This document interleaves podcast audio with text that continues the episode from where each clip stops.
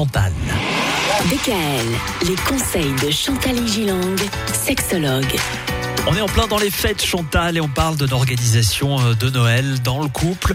Il y a des choses qu'il ne faudrait éventuellement pas faire.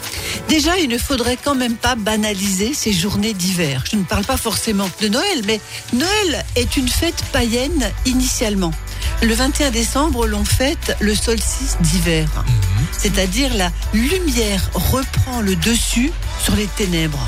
Et il faut être conscient que l'homme primitif avait une angoisse terrible de voir la nuit progresser sans fin avant que la lumière ne recommence avec le soleil et la vie. D'ailleurs, on sait maintenant que vers l'an 600 ou 650, il y a eu sur la Terre une émanation de problématiques et qui ont entraîné 18 mois sans soleil sur la Terre. Non. Oui, il y a eu des gaz, il y a eu quelque 18 chose mois. qui a brûlé sur la Terre et les humains n'ont pas eu pendant 18 mois de soleil sur la Terre. C'est terrible. C'est le solstice d'hiver, c'est-à-dire le renouveau de la lumière. C'est très important. Et oui, les jours rallongent et ça Oui. fait plaisir. La lumière recommence avec le soleil et la vie. Il faut mettre plein de bougies. Bah, la lumière, la, lumière, c'est la vie. On se la rend vie, compte justement avec les fêtes de Noël que ben on aime illuminer Oui, ces nuits Voilà. finalement.